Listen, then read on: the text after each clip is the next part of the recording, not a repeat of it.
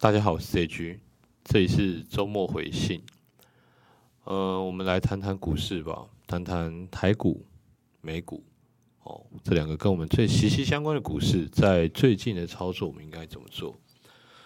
呃，我会比较从操作的角度啦。那不管你是新手、中手还是老手，我觉得建议上是一样的。因为不管我们用基本面分析还是用技术面分析，真的能够让我们赚钱的。其实是看法加上做法，哦，先有一个看法存在，那我们怎么用我们的操作来建构我们看法的获利，这个很重要。我提醒大家一件事情，大家可以去看所有的国家股市是不是长这样子。当一波大杀出现的时候，我把它定义叫做破坏性大杀。这个东西出现之后呢，股市会开始不安，这个时候大家的情绪就会偏向，是不是有什么事情？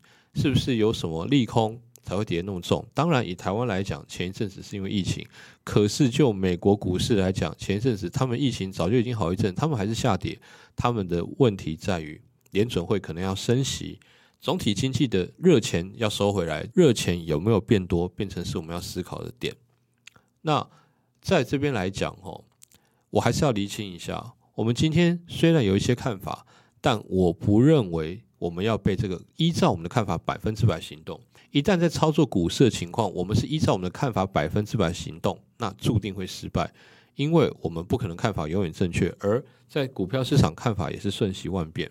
哦，联准会假设要升息，造成股市下跌，造成经济不好，他马上又会觉得，如果这个会造成问题，那我再缓一点升息，步调慢一点，少一点，甚至延长，所有的好事都会变坏事，所有坏事都会变好事，所以分批进场很重要，期望值很重要。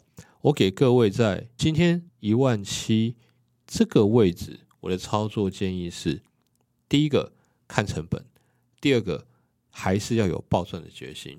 一旦有了爆赚的决心，你就不会在短的地方快进快出，给自己徒增压力。一旦有了期望值的概念，我们就再也不会因为看法而操作股市，我们会用操作的概念。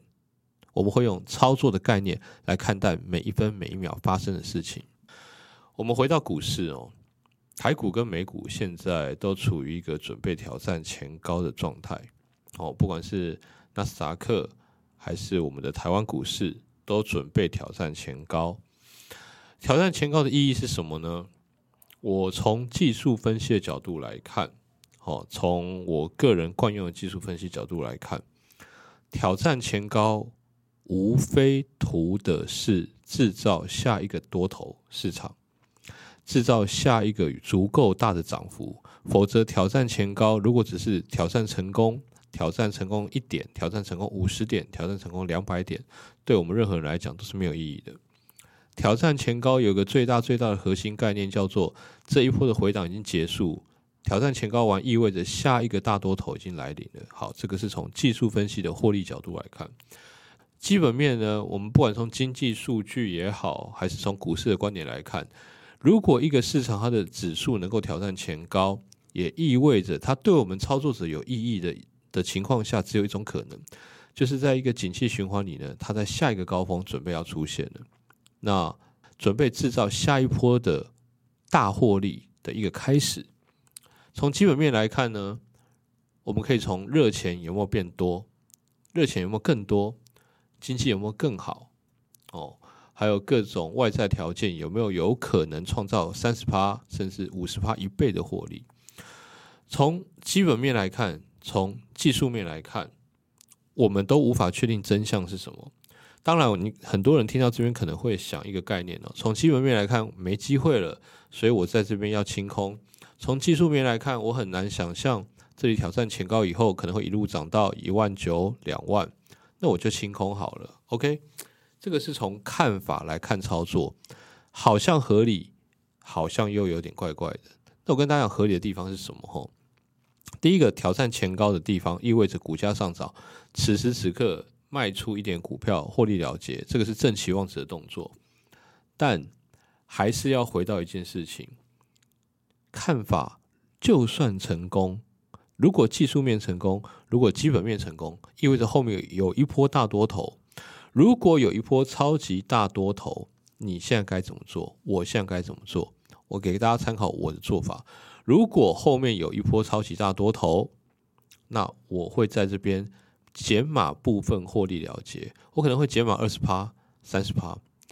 我留下来那七成，只有为了一件事情，我不要后面真的大多头来的时候，大喷出的时候，我不敢继续把我的部位买进去。我不想一次卖光，卖光如果上涨太快，你就买不回来，这个很可惜。我常说看对下大抱住，人生就是要赌中大赚的时刻，所以我不愿意在这个大赚的时候缺席，所以我不会卖很多，为的是我心态的平衡，为的是我追高的平衡，这个非常的重要。那这个部分就跟你的长中短线的规划有关，跟成本有关。刚刚我说到期望值，就是说呢，如果真的会涨，我们讲的一个前提，如果会长出一波大多头，那就不急着现在操作。它隐含着一个概念，我常跟大家提一件事情：需要急的行情不要赚，会赚的行情不用急。也就是说，真的能够让我们致富的，一定是又臭又长的一波大行情。而既然是如此，我们就要锁定这样的可能性来操作。这个是期望值的部分。接下来我要谈谈所谓的成本。成本是什么意思呢？如果今天我们的成本很低，我拉上来的时候，我可以减码少一点；如果我成本很高，那我拉上来的时候会减码多一点。我用台股来举例，如果我们今天报的是航运股，我们的成本够低，我们当然拉上来我减码个两成，差不多哦，因为我可以看得下它抱住嘛哦。那如果我成本很高呢？如果是最近两个礼拜、三个礼拜才进场的呢？台股昨天爆天量，在航运股的部分爆天量。如果我是这两天才进场的呢？